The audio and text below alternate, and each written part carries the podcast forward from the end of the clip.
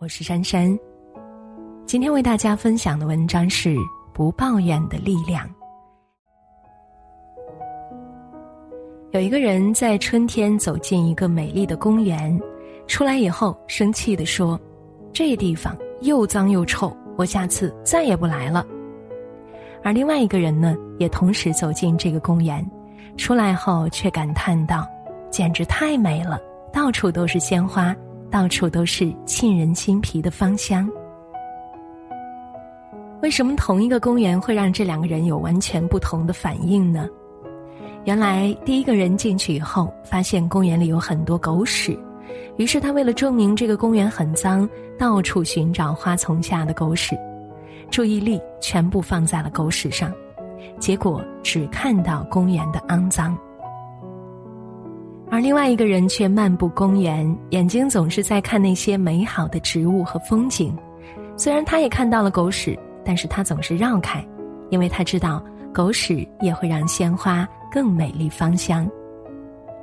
他将注意力完全的投入到欣赏春天的生机盎然当中，尽情的去感受自然与生命的美好。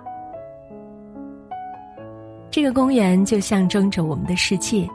这两个人呢，就代表了抱怨和感恩两种完全不同的思维模式，也代表了失败和成功两种不同的命运。不同思维模式会导致不同的行为模式，从而导致完全不同的人生、完全不同的命运。有一位智者曾经说过：“看到即得到，看到什么就会得到什么。”其实不是知识与智商决定命运，而是思维模式决定命运。最简单转变自己思维模式的办法，改变自己生命的方法，就是不抱怨。美国有一位作家在打车的时候，无意间乘坐了一辆非常有特色的出租车，司机呢穿着整洁，车里也很干净。他刚坐稳，司机就递给他一张精美的卡片，卡片上写着：“在友好的氛围中，将我的客人最快捷、最安全、最省钱的送达目的地。”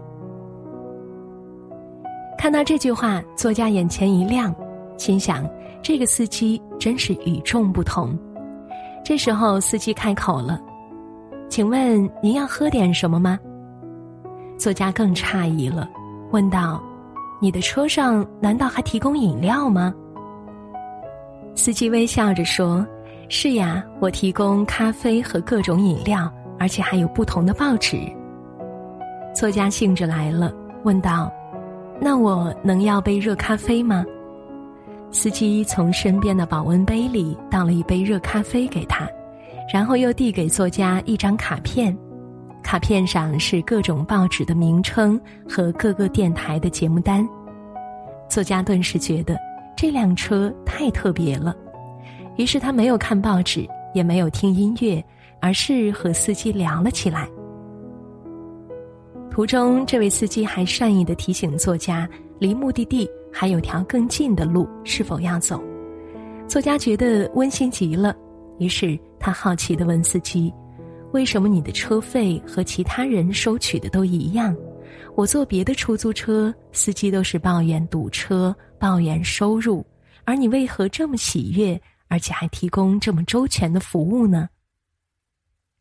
司机回答道：“其实呀，刚开始的时候，我像其他人一样喜欢抱怨，糟糕的天气、微薄的收入、堵车严重的一塌糊涂的路况，每天都过得很糟糕。”直到有一天，我偶然在广播里听到《不抱怨的世界》这本书中的观点，说道：“如果停止在日常生活中的抱怨，能让任何人走向成功。”我突然明白，我目前糟糕的情况其实都是自己抱怨造成的，所以我决定停止抱怨，开始改变自己。第一年，我只是微笑的对待所有的乘客，收入就翻了一倍。第二年，我发自内心的去关心所有乘客的喜怒哀乐，并且对他们进行安慰，这让我的收入更加翻了一番。第三年，也就是今年，我让我的出租车变成了全美国都少有的五星级出租车。除了我的收入上涨的，还有我的人气。现在呀，要坐我的车都需要提前打电话预约，而您其实是我顺路搭载的一个乘客。抱怨命运不如改变命运，抱怨生活不如改变生活。美国社会心理学家费斯汀格有一个著名的理论：生活中的百分之十由发生在你身上的事情组成，而另外的百分之九十。则由你对所发生事情如何反应决定，也就是说，生活当中有百分之十的事情是我们无法掌控的，而另外的百分之九十却是我们能掌控的。这被人们称为是费斯汀格法则。他举了这样一个例子：卡斯丁早上起床后洗漱的时候，随手将自己的高档手表放在洗漱台边。妻子呢，怕被水淋湿了，就随手拿过去放在餐桌上。儿子起床以后，到餐桌上拿面包的时候，不小心将手表碰到地上摔坏了。卡斯丁疼爱手表，就仗儿子的屁股揍了一顿，然后呢，黑着脸骂了妻子一通。妻子不服气，说是怕水把手表打湿。卡斯丁说他的手表是防水的，于是呢。两个人猛烈的斗嘴起来，一气之下，卡斯丁早餐也没有吃，直接开车去了公司。快到公司时，突然记起忘了拿公文包，又立刻转回家。可是家中没人，妻子上班去了，儿子上学去了，卡斯丁钥匙留在公文包里，他进不了门，只好打电话向妻子要钥匙。妻子慌慌张张的往家赶的时候。撞翻了路边的水果摊，摊主拉住他不让他走，要他赔偿，他不得不赔了一笔钱才摆脱。等拿到公文包之后，卡斯丁已经迟到了十五分钟，挨了上司一顿严厉批评，卡斯丁的心情坏到了极点。下班前又因为一件小事儿跟同事吵了一架，妻子也因为早退被扣除当月的全勤奖。儿子这天参加棒球赛，原本夺冠有望，却因为心情不好，发挥不佳，第一局就被淘汰了。